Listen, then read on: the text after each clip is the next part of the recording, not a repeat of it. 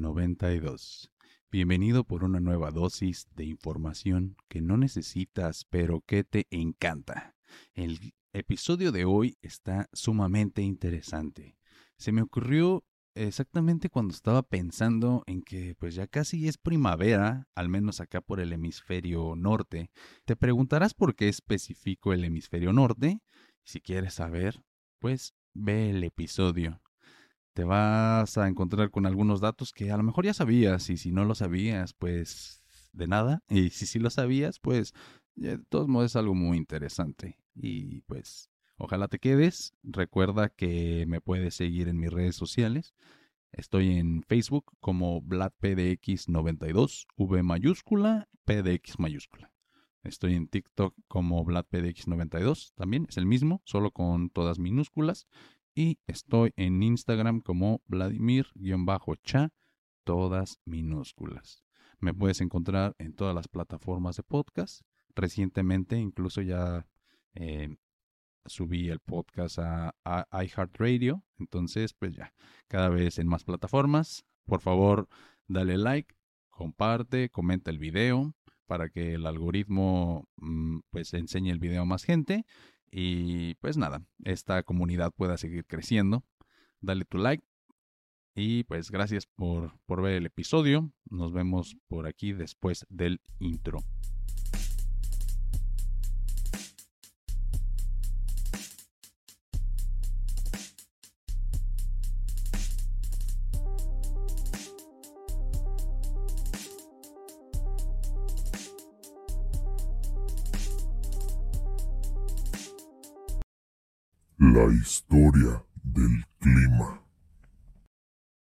Gracias por acompañarme en un episodio más de este tu podcast G92. El día de hoy, pues justamente ya nos acercamos al cambio de estación, ya casi es primavera y entonces pues estaba pensando en qué diferente había sido antes cuando la gente todavía no tenía este tipo de clasificaciones pues era más raro, ¿no? Era como que le tenías que rezar al dios del sol, al dios de las estaciones, al dios de, de quién sabe qué cosas, o pues esperando a que al, día siguiente o a la semana siguiente, pues el clima mejorara para que pudiera irte mejor en tu plantación o lo que tú, si eras un granjero, por ejemplo, pues para que tus animales pudieran reproducirse, ¿no? Porque se reproducen en mejor en ciertas estaciones del año que en otras y pues las plantas ni se diga. Entonces pues era muy importante antes y no siempre se tuvo esta comprensión de que tenemos ahora científica y que ahora pues casi tenemos la certeza de que pues después de primavera sigue verano, otoño y después invierno, ¿verdad? Es como algo que ya lo tenemos este entendido, ya sabemos el por qué, sabemos que es un ciclo, y sabemos por qué ocurre este ciclo, pero no siempre fue así. Había otras eh, culturas, o hay otras culturas de hecho, que tienen otro tipo de conocimientos con los que ellos también se basaban para poder explicar estos cambios de temperatura y de, pues, de climas realmente. Entonces les tengo una pequeña investigación que hice esto pues yo creo que mucha gente lo sabe, nada más decidir un poquito más dentro de, del porqué de, la, de esto, pues como un dato curioso, pero este realmente es, es un episodio pues corto yo creo, eh, muy interesante, así que pues espero que te quedes y ahí opina qué es lo que crees acerca de esto. Si tú tienes este otro dato curioso o, o otra cosa, pues podemos incluirlo en los comentarios, así todos aprendemos. Entonces, em, bueno, las estaciones del año son un fenómeno que ocurre debido a la inclinación del eje de la Tierra en relación con su órbita alrededor del Sol. Esta inclinación causa que diferentes partes del planeta reciban diferentes cantidades de luz solar durante diferentes épocas del año. Desde la antigüedad, las culturas han reconocido y celebrado las estaciones del año, especialmente en las regiones con climas muy marcados. Los antiguos egipcios, por ejemplo, dividían el año en tres estaciones basadas en las crecidas del río Nilo. Los antiguos romanos tenían festivales para marcar el inicio de la primavera y el otoño, y celebraban el solsticio de verano con la fiesta de Saturnalia. En la Edad Media, las estaciones del año eran importantes para la agricultura y la vida cotidiana, y las festividades estacionales eran una parte integral de la cultura popular. Con el tiempo, las estaciones del año también se convirtieron en un tema recurrente en la literatura, la música y el arte. Y pues obviamente que es muy importante, como dije, para la agricultura, porque con este conocimiento, pues ya te puedes planificar todo, todo. O sea, me imagino que si tienes, por ejemplo, vacas o algo así, eh, las vacas las pones a pastar en, en, cierta temporada y cuando está seco, pues las tienes que alimentar de, de otra manera, ¿verdad? Porque cuando en climas muy fríos, por ejemplo, si está nevando, pues las vacas no podrían pastar porque está congelado el piso. Supongo que tienes que tener eso en mente para poder eh, pues comprar alimento y poderla estar alimentando de, de, otra manera mientras el piso está congelado. Pero si, si en donde tú vives es un excelente clima, muy templado, muy tropical, llueve mucho, pues las vacas puede ser que puedan estar pastando todo el año. Esto depende 100% de donde vivas, no depende de cuánto dinero tienes, no depende de la calidad de la vaca, nada por el estilo. Esto tiene, está relacionado 100% al lugar geográfico donde vives. Hay algo muy, muy interesante. Las estaciones del año y casi todas las, las, los fenómenos naturales están muy representados en la tele como los vemos en el hemisferio norte. ¿A qué quiero llegar con esto? Por ejemplo, la Navidad está representada como que es la blanca Navidad, donde siempre está nevando y etcétera. Pero no todos los países y no todo el mundo vive una blanca Navidad. Y no solo porque no en todos los países neva. Por ejemplo, en México no en todas partes neva. Más bien me atrevería a decir que en muy contadas partes de México a veces nada más pues cae un poquito de no granizo, pero hielo, aguanieve se le puede decir. Entonces, no es que tengamos una blanca Navidad en México, pero sí es, es, bastante frío. Entonces, de todos modos, se siente como que estás en invierno. Pero, ¿qué pasa en el hemisferio sur?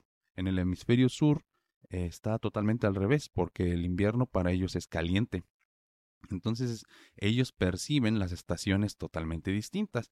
Esto yo creo que tiene que ver con que los descubrimientos y, y los medios de comunicación empezaron en el, en el hemisferio norte tal vez, entonces ya saben eso del copyright y el que lo descubre primero le pone el nombre y esas cosas, pues a lo mejor pues sí, la gente del hemisferio norte fue la primera que descubrió estas cosas y nada más fue pues una casualidad, ¿no? O una causalidad. Entonces, este, pues no, no creo que sea algo de como una conspiración ni nada por el estilo.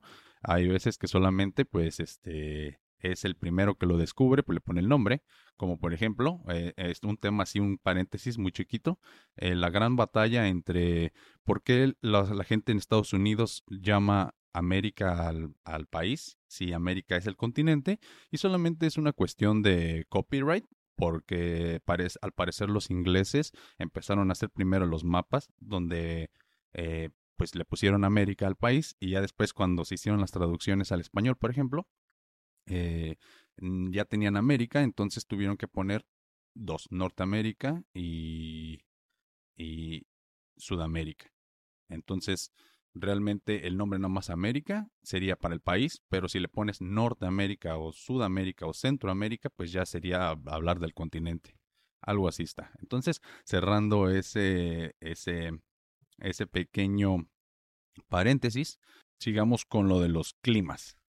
Tiene mucho sentido que los antiguos egipcios dividieran el año dependiendo lo, eh, las crecidas del río, ¿no? Porque al no se llamaban igual, no tengo el dato de cómo llamaban los egipcios a las estaciones del año, pero ellos lo relacionaban con el ciclo de, de, cuánto crecía el río, porque gracias al río ellos podían, este, pues, eh, practicar la agricultura, ¿verdad? Podían usar el agua para darle a sus animales o para ellos alimentarse. Entonces el río era de lo más importante que ellos tenían y claramente basaban todo su ciclo en el río. Y, y esto pues de, eh, de nuevo tiene que ver con la posición geográfica en la que naces, porque si no naciste junto a un río, pues no te va a importar las crecidas del río Nilo. Entonces, los chinos, como siempre, ellos, ellos están cortados con otra tijera totalmente. En la antigua China se utilizaba un sistema de cinco elementos, agua, madera, fuego, tierra y metal para clasificar el clima en función de las características geográficas y meteorológicas. Cada elemento estaba asociado con un tipo de clima específico. Me gustaría marcar un punto aquí porque mucha gente se refiere a todos los asiáticos como chinos, eso está muy mal, entonces, China solamente es un país que está en Asia y hay múltiples culturas también en Asia, ¿verdad? Pero pues hay algunas que sí tienen muchas similitudes, entonces pues se influencian unas con otras y dos de las que ahorita me estoy refiriendo es China y Japón. Y lo estoy mencionando porque si ponen atención en el anime de Naruto, los pueblos eh, son, por ejemplo, o las aldeas, la aldea del fuego, de la tierra, del metal, de la madera, todas estas, del, eh, bueno, incluso ellos tienen que del sonido y, y etcétera. Pero las básicas son cinco, la de agua, madera, fuego, tierra y metal, y eso es un conocimiento que viene desde la antigua China. Entonces, vemos que al menos en Japón, China fue muy importante y en su, bueno, o sea, China tiene mucha influencia en Japón. Me parece que hasta los kanjis japoneses vienen del chino. Entonces no sé bien cuál sea la historia ahí. Eh, yo sé que el idioma es totalmente distinto, pero yo digo en, en, en el pasado, algo así como que el latín es la raíz del español, por ejemplo, digamos que es el chino y el español sería el japonés. O sea, no tiene nada que ver, pero viene de ahí. Algo así, es lo único que se me ocurre o a lo mejor el italiano, que es el italiano es como el hijo del latín y se me hace que es como el padre del español, en cierto sentido. Eh, corríjanme ahí si me equivoco. Yo sé que este que son lenguajes totalmente distintos, pero tienen raíces pues de los de los mismos lenguajes, ¿no? Del griego y del latín y del árabe. Entonces, pues por ahí este alguien que sea experto en lenguas, pues ahí agregue un poquito de su información, por favor, para que todos aprendamos y ese es el punto de esto. Eh, bueno, entonces, eh, en la Edad Media las estaciones del año eran importantes para la agricultura y la vida cotidiana. Las festividades estacionales eran una parte integral de la cultura popular, ya les dije, e incluso se volvieron parte de la literatura, música y el arte. Hoy en día las estaciones del año siguen siendo importantes para la agricultura, pero también tienen un gran impacto en la economía global, especialmente en industrias como el turismo y la moda. También se utilizan como marco de referencia para la investigación científica y el seguimiento de los patrones climáticos a nivel global. Y si se ponen a pensar, antes la gente no sabía eh, qué estaba pasando en otros lugares. O sea, para empezar, la gente no sabía que el mundo era redondo, ¿verdad? Entonces, si ni siquiera tienes esa noción, no te puedes imaginar que está girando. Y aparte no sabemos, o perdón, no se sabía que aparte de estar girando, pues tenía un ángulo. Entonces, todas estas cosas juntas es lo que hacen que haya climas, porque estamos girando con referencia al Sol. El Sol está aquí, suponiendo, no está inmóvil, pero relativamente sí está inmóvil. O sea, se queda ahí girando y moviéndose sobre su propio eje y todo lo que gusten y manden, pero con relación a la Tierra está ahí en ese punto y la Tierra gira, entonces los rayos del Sol pegan en diferente parte de la Tierra cuando la Tierra está girando. Y más aparte, como tiene un ángulo, pues va a pegar más en un lado que en otro. Generalmente, pues, o sea, dependiendo en qué estación estemos, si estás en el hemisferio norte, en verano va a ser calor. Si estás en el hemisferio sur, el verano va a ser frío. ¿Se entiende más o menos? O sea, eso te lo enseñan en la primaria. Yo espero que casi todos ustedes amigos pues ya lo hayan escuchado o lo sepan. Si no, pues ya, ya lo aprendieron aquí en el Gen 92. En la antigüedad la clasificación de climas no se realizaba de la misma manera en que se hace hoy en día. No se disponía de la tecnología y el conocimiento científico necesarios para, para analizar el clima global y crear una clasificación universalmente aceptada. Sin embargo, algunas culturas antiguas tenían su propia forma de categorizar el clima basado en la observación de los patrones meteorológicos. Por ejemplo, los antiguos griegos clasificaron el clima en tres categorías.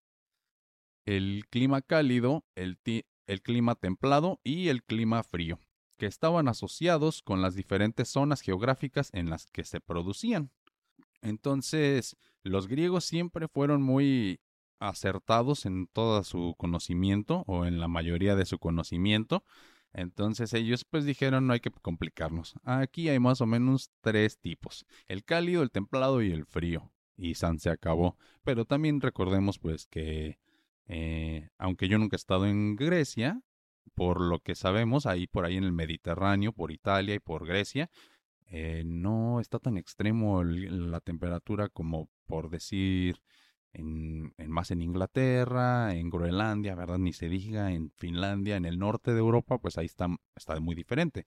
Pero de hecho acá en, en Italia, por ejemplo, eh, yo sé que no es Grecia, pero se me ocurrió que en Italia pues es muy famosa la uva. La uva necesita un poquito de sol, puede crecer en lugares fríos, pero bueno, también dependiendo de la uva, ¿no? No me voy a meter en, en ese dilema porque no estoy tan enterado al respecto, pero este, pues sí se pueden dar una idea, al menos por lo que se ha visto en las películas, pues que ahí es un clima un poquito más templado que en el norte de Europa, es a lo que voy.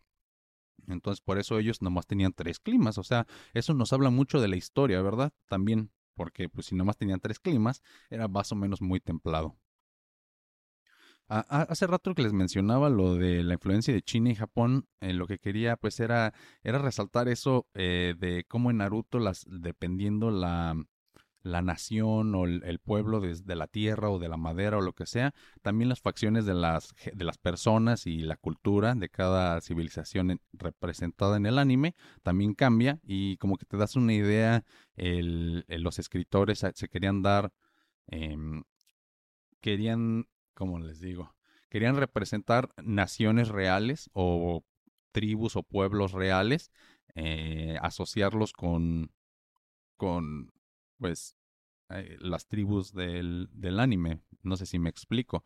Por ejemplo, esto ya, esto ya es muy de nicho, ya está muy, muy nerd, pero pues si te gusta el, el anime, a lo mejor me vas a entender. No te habías puesto a pensar que Gara, por ejemplo, es como egipcio y eso nada más era un ejemplo, ¿no? Pero pues sí, entonces eh, me puedo seguir con ejemplos, pero a lo mejor no mucha gente conoce o ha visto el anime y no va a estar entendiendo, entonces pues ya. Eh, en general, la comprensión y la clasificación del clima en la antigüedad era menos precisa y detallada que las que se utilizan hoy en la actualidad y no fue hasta el siglo XIX cuando se desarrollaron las primeras clasificaciones científicas del clima, y desde entonces la clasificación ha evolucionado y se ha refinado con el tiempo. La primera clasificación científica del clima se le atribuye a Vladimir Koppen. no sé cómo se pronuncia eso. Es como Vladimir, como mi nombre, pero en lugar de V tiene W. Entonces, este, a lo mejor pues, se, se, pronuncia más o menos igual porque la W en algunos idiomas es como la V, no sé, Vladimir Koppen. Eh, este era un climatólogo y geógrafo ruso-alemán que desarrolló su sistema de clasificación climática a fines del siglo XIX y a principios del siglo XX. En el sistema de clasificación climática de Koppen se basa en la relación entre la temperatura y la precipitación. Köppen dividió el mundo en cinco grandes grupos climáticos principales, clima tropical, clima seco, clima templado, clima frío y clima polar. Cada grupo principal se subdivide en categorías más detalladas basadas en factores como la temperatura, la humedad y la estacionalidad. Desde la creación del sistema Köppen se han desarrollado otras clasificaciones climáticas que se basan en diferentes factores y que pueden ser más apropiadas para ciertas regiones o propósitos. Sin embargo, el sistema Köppen sigue siendo uno de los sistemas de clasificación climática más ampliamente utilizados en la actualidad. Aquí me gustaría también señalar algo. El sistema Köppen, no sé cómo me lo enseñaron a mí en la primaria, o sea, con qué nombre. Yo no me acuerdo que me hayan dicho, este es el sistema de clasificación Köppen.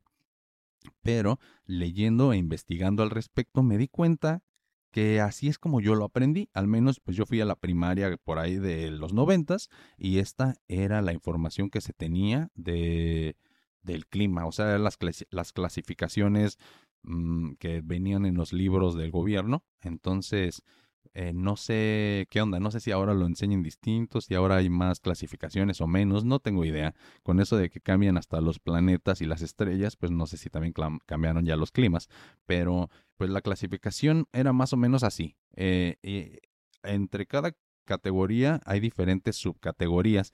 Y aparte, esto de los climas también, o sea, cuando estaba leyendo esto, en algún punto me quedé pensando que también están hablando de los ecosistemas, porque cuando ves los ecosistemas ves que hay diferentes, ¿no?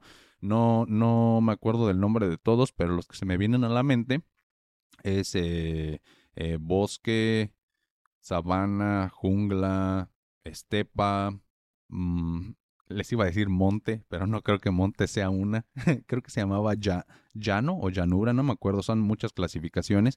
Pero entonces a lo que me di cuenta es que esto se tiene, o sea, parte de la clasificación de Copen no solamente es de del clima, o sea, él dividió los ecosistemas, o sea, es algo muy más complejo que nada más de separarlo en cuatro climas. Entonces, este, más o menos está más complejo, pero lo que les, les investigué es esto. Mira, el, clima tropical, en las clasificaciones, no sé si eh, si los nombres, yo creo que están en alemán, ¿verdad? Pero las, las clasificaciones tienen este, unas letras y no creo que se las vaya a leer porque hay muchísimas que ni siquiera hacen sentido, pero dice climas tropicales clasificados como AF, AM o AW. No sé por qué esas letras, pero bueno. Estos son climas cálidos y húmedos que se encuentran cerca del Ecuador y se caracterizan por altas temperaturas y lluvias frecuentes durante todo el año. Esa es la, número uno. Recordemos que hay subcategorías, pero así lo más general es eso. Esos climas tropicales. Húmedos y que se encuentran cerca del Ecuador y caracterizan por altas temperaturas y lluvias frecuentes durante todo el año. El número dos. Climas secos clasificados como BWH, BWK, BSH o BSK. son, estos son climas que reciben poca precipitación y se encuentran en zonas áridas o semiáridas. Los climas secos se subdividen en dos tipos principales, los climas desérticos y los climas esteparios. Entonces ya vamos a, ver un ejemplo. Por ejemplo, un clima ah, desértico literalmente pues sería el desierto, ¿no? Véase el desierto de, la, de, de Sonora, por ejemplo, el desierto de Sonora, el desierto de Sahara, y eso es un clima pues desértico, mm, lo que vemos en las películas, lleno de arena y todo, donde hay dunas y todo. El estepario sería más como cuando ves, em, si viste Breaking Bad, así cuando ellos se van así a la nada a, a, cocinar este drogas, pues se van como a la estepa, ¿no? Se van hacia la nada. Si ves eh, las fotos de, unas fotos de Utah, ahí hay mucha estepa, entonces, del estado de Utah me refiero, vete a Google y ponle ahí. Entonces, ese sería el clima seco.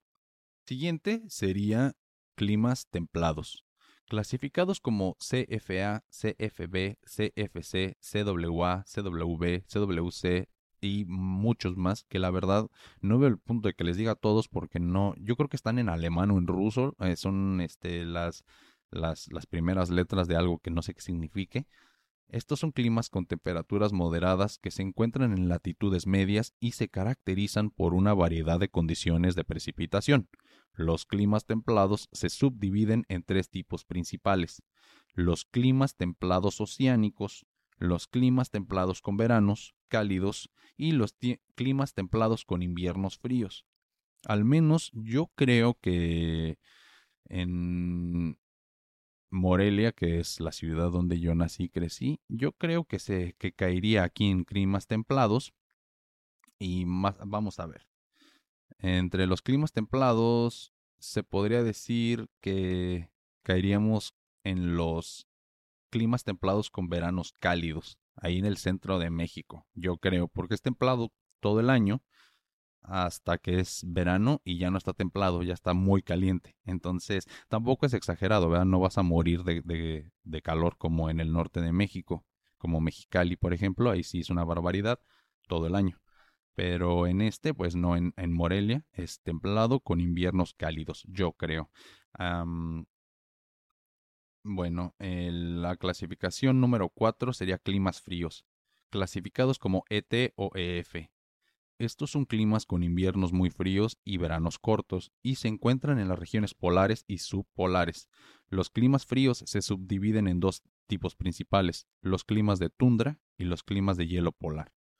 Entonces, vamos a ver las diferencias entre tundra y hielo polar para, para eso se me hace muy interesante. Em, la tundra y la región polar son dos de los ecosistemas más fríos del mundo, pero existen algunas diferencias significativas entre ellos. la número uno podría ser el clima. La región polar tiene un clima más frío que la tundra. En la región polar, las temperaturas medias anuales son siempre inferiores a los 0 grados centígrados. O sea, las temperaturas medias son siempre inferiores a los 0 grados centígrados. Esto sería en la polar. Mientras que en la tundra, las temperaturas medias anuales suelen ser de 0 a 5 grados centígrados. ¿Han escuchado del glaciar Perito Moreno, que está en la Patagonia y en Argentina?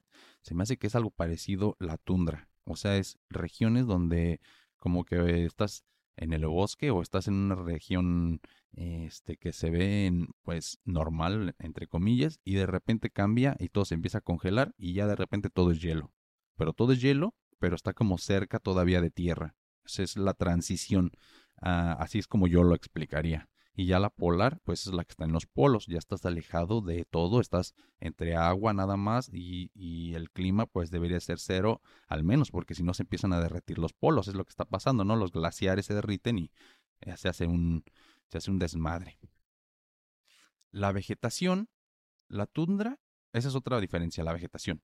La tundra está cubierta de una capa delgada de musgos, líquenes y plantas de bajo crecimiento, como el arbusto enano y el sauce polar y en la región polar la vegetación es aún más limitada, ya que solo se encuentran algunos líquenes y musgos que se pueden crecer directamente sobre la nieve y el hielo. Em, la vida animal. En la tundra se encuentran animales como el, el buey almizclero, el reno, el lobo ártico, el zorro ártico y el búho níbal. En la región polar la, vida animal es aún más limitada y se puede encontrar especies como el oso polar, la foca, el zorro polar y algunas especies de aves marinas. Entonces sí hay todavía animales, pero ya son muchos menos y, y pues ya es el clima más frío, este, al menos sobre la Tierra. La ubicación. La tundra se encuentra principalmente en el extremo norte de Canadá, Alaska y Siberia, mientras que la región polar se encuentra en los polos norte y sur del planeta. Entonces, Oh, ok, ok. Eh, no dijeron aquí este, lo de Argentina, porque pues siempre hablan de, del hemisferio norte, como ya les dije, como que tiene más presencia en medios, pero no significa que sea la única verdad. Em, dice, se encuentra principalmente en el extremo norte de Canadá y Alaska. Les digo, es donde todavía se podría parecer que es como en un terreno normal, así una montaña, un bosque o lo que sea, y de repente todo se congela, así como que en ese espacio en el que cambia entre, entre un lugar habitable e inhabitable, ahí está la tundra. Ahí lo vamos a dejar ahí. Ahí me gustó esa definición. en resumen, aunque la tundra y la región polar son ecosistemas similares en cuanto a su extrema frialdad, existen diferencias significativas en, la, en el clima, vegetación, en la vida animal y la ubicación geográfica. Bueno, pues ya lo vimos. También me quedé pensando, ah, así como tenemos los días de la semana, que antes eran diferentes, también pues tenemos los nombres. O sea, mm, lo que me quedé pensando es quién rayos le puso como le puso a las estaciones climáticas. ¿Quién dijo, bueno, la primavera es primavera, el verano verano, así, ¿verdad? Casi siempre eh, todo lo hicieron los griegos, todo el arte lo hicieron los griegos, todas las descubrimientos lo hicieron los griegos, entonces pues ya ni siquiera este, me preguntaba demasiado, pero quería saber de todos modos la historia. los nombres de las estaciones climáticas provienen de diferentes orígenes y tienen distintas raíces históricas y culturales. Ya, porque como les decía, los griegos, los griegos, los griegos hicieron todo, pero no significa que sean los únicos que han hecho mucho. O sea, más bien en el hemisferio norte. Y eh, yo hablo del hemisferio norte que también por pura casualidad se conecta también con Estados Unidos, que en nuestra actualidad pues es como los griegos, es la civilización que trae mucha eh, tecnología y descubrimientos y cosas científicas, al menos en nuestra época. nos guste o no. Entonces, también estamos en el hemisferio norte, en Estados Unidos, y, y sigue siendo una influencia muy fuerte, tan fuerte que en los medios de comunicación se suele eh, presentar más cómo, cómo sucede las cosas en el hemisferio norte. Recordemos también que Europa es la otra potencia que, que produce entretenimiento, películas y bla, bla, bla, y ellos también están en el hemisferio norte. Entonces, pues todo lo que vemos en las películas, todo sucede en el hemisferio norte, pero en el hemisferio sur recuerden que todo está al revés, hasta el baño se va al revés, entonces está muy cabrón. Y aquí, en, en Estados Unidos y en México, que estamos en, como digo, en el hemisferio norte, obviamente la primavera se le relaciona este con primero y ver, que significa verde. O sea, en el caso del hemisferio norte, la primavera se llama así por la palabra latina primus, que significa primero, y ver, que significa verde. Entonces, en la primavera, en el hemisferio norte, todo se vuelve verde. Pero, ¿qué pasa cuando en otros lados, en el hemisferio sur, la primavera, pues no, la primavera está no verde, sino está como en el otoño, ¿no? El, la primavera sería como la muerte. Entonces, todas esas cosas muy románticas de que sí, todo el, en la primavera todo se hace verde, no, no para todos. En la primavera para algunos se mueren las cosas, como en el otoño para nosotros. O sea, es algo totalmente como el otro lado de la moneda. Ya lo he hablado en muchos episodios, como la dualidad se representa en todo, no nada más en, en, en los bits, cuando es el 1 y el 0. Ese sería como el ejemplo más científico, pero también se, se expresa en, en el sexo masculino y femenino, también se presenta en el lado derecho y en el lado izquierdo, se, se representa entre lo bueno y el malo, ching yang, como lo quieran decir. Está muy interesante, ¿no? Eh, la, la, primavera es la estación en la que los árboles y las plantas florecen y crecen de nuevo después del invierno, en lo que se, es por eso que se asocia con el color verde. El verano toma su nombre de la palabra latina veranum, que significa el tiempo del verano. En latín, veranum es una forma abreviada de tempus veranum, que significa tiempo de verano. Bueno, entonces así, eso nomás le copiamos en español este, el verano, pero bueno. El otoño proviene de la palabra latina autumus, se deriva del término etrusco autu, que significa cosecha. En el otoño es tiempo de recoger los cultivos y por lo tanto la palabra autumus se relaciona con el término cosecha. El invierno proviene de la palabra latina. Ah, antes de pasar al invierno, fíjense otra, este, algo muy curioso que acabo de notar. Yo les dije que el otoño para estaba relacionado con la muerte, pero no, mira, está relacionado con la cosecha. Es una manera más bonita de ver el mundo, yo creo, y es con la, que me voy a quedar. En lugar de, de decir que pues todo se muere, porque pues si se muere, también hay que ver el lado eh, bonito, ¿no? O sea, los árboles y todo tienen frutas. O sea, pues cuando cosechas, y la cosecha pues es como eh, un regalo de la naturaleza para la humanidad o para los animales o para... Es, bueno, ya lo estoy romantizando a lo mejor, pero es muy importante y no lo podemos negar. Entonces es una manera más bonita de ver el mundo. No lo había pensado en este momento, pero con esa me quedo. El invierno proviene de la palabra latina hiems, que significa frío o nieve. Durante el invierno ah, las temperaturas son bajas y a menudo hay nieve, por lo que la palabra hiems es apropiada para describir esta sensación. En el hemisferio sur, los nombres de las estaciones se asocian a menudo con la época de los cambios en el clima y la duración de los días.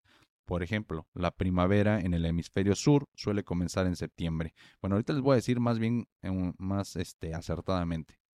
Verano. Comienza en diciembre y termina en marzo.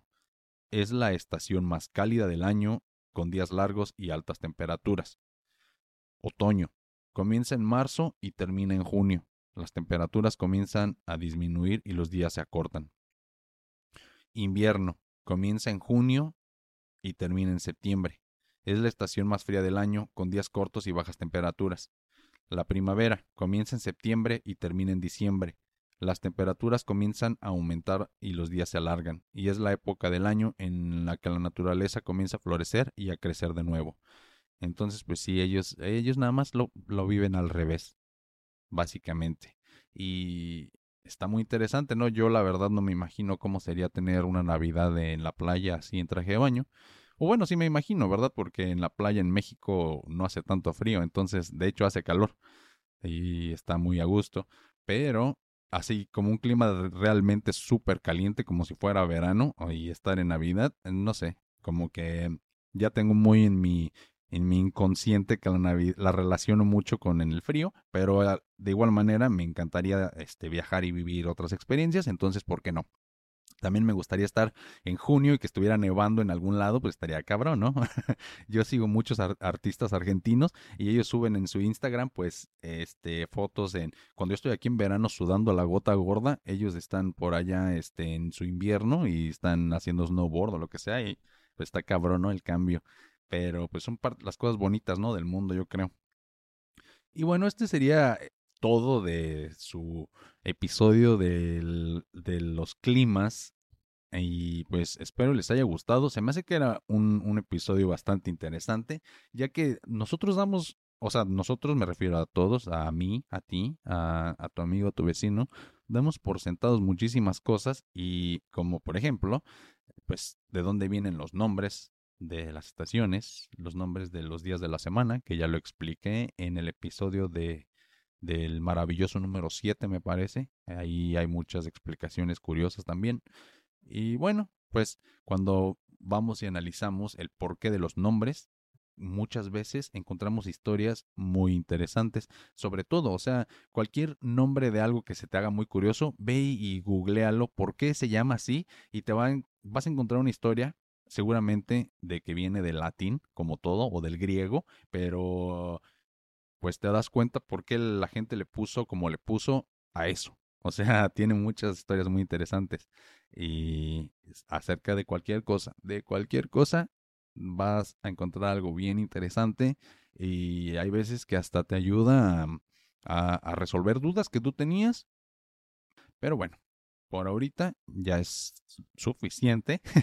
Espero les haya gustado el episodio y si, si les gustó, pues dejen su like, por favor, eh, para que también el, algoritmo este, enseñe más el video, porque está canijo, ¿no? Está canijo estar compitiendo con tantos creadores de contenido que están siempre subiendo cosas. Entonces, ayúdame con el algoritmo, comenta, aunque sea una carita feliz. Em, dale like, comparte si te gustó. Y de todos modos, pues sígueme en mis redes sociales. En Facebook es VladPDX92, es V mayúscula, PDX mayúscula. En TikTok es VladPDX92, todas minúsculas. Y en Instagram sería Vladimir-cha con doble A. También tengo un proyecto de música que es BC Beats, así como está aquí atrás. También encuéntrame en cualquier plataforma de música. El podcast está en todas las plataformas. Recientemente ya lo subí a iHeartRadio y lo subí a, em, a un par más de, de plataformas en las que antes no estaba, pero ahora sí lo puedes encontrar en cualquiera que se te ocurra. Y bueno, este por aquí nos vemos en la siguiente semana. Gracias por ver el episodio. Eso es todo por el episodio de hoy. Si te gustó, dale like y compártelo. Recuerda suscribirte a mi canal y sígueme en todas mis plataformas. Sígueme en Facebook como Vladimir Chávez. Entra en esa página y después ve a la sección de videos y entra al playlist G92 para disfrutar tu video podcast por Facebook. Búscame en cualquiera de las plataformas que utilices para escuchar podcasts como Gen 92.